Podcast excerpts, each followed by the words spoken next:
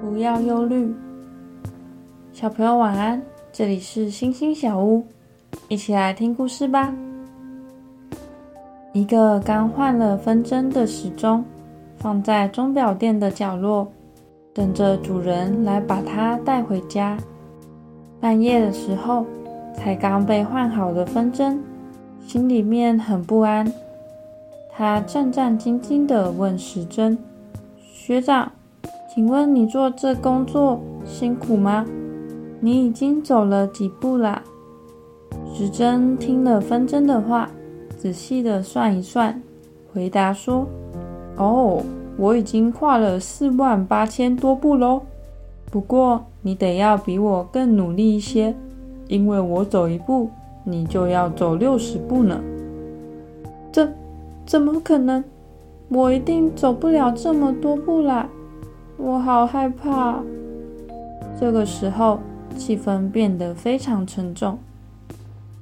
电池开口说话了：“我会供应你能量的，你只要负责每分钟固定的走一步就好了。”分针想了一下，终于露出了笑容。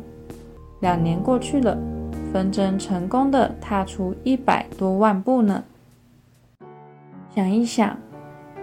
忧虑会怎么影响你跟神的关系呢？你现在有为什么事情感到忧虑呢？在祷告中交给神吧。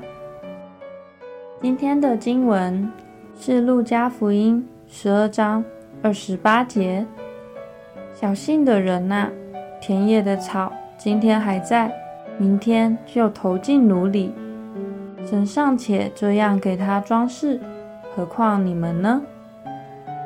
我们一起来祷告，亲爱的主，求你帮助我更多的认识你，将你的命令跟教导牢记在心，不为吃穿忧虑，而且每一刻都能为你赏赐给我的一切献上感谢。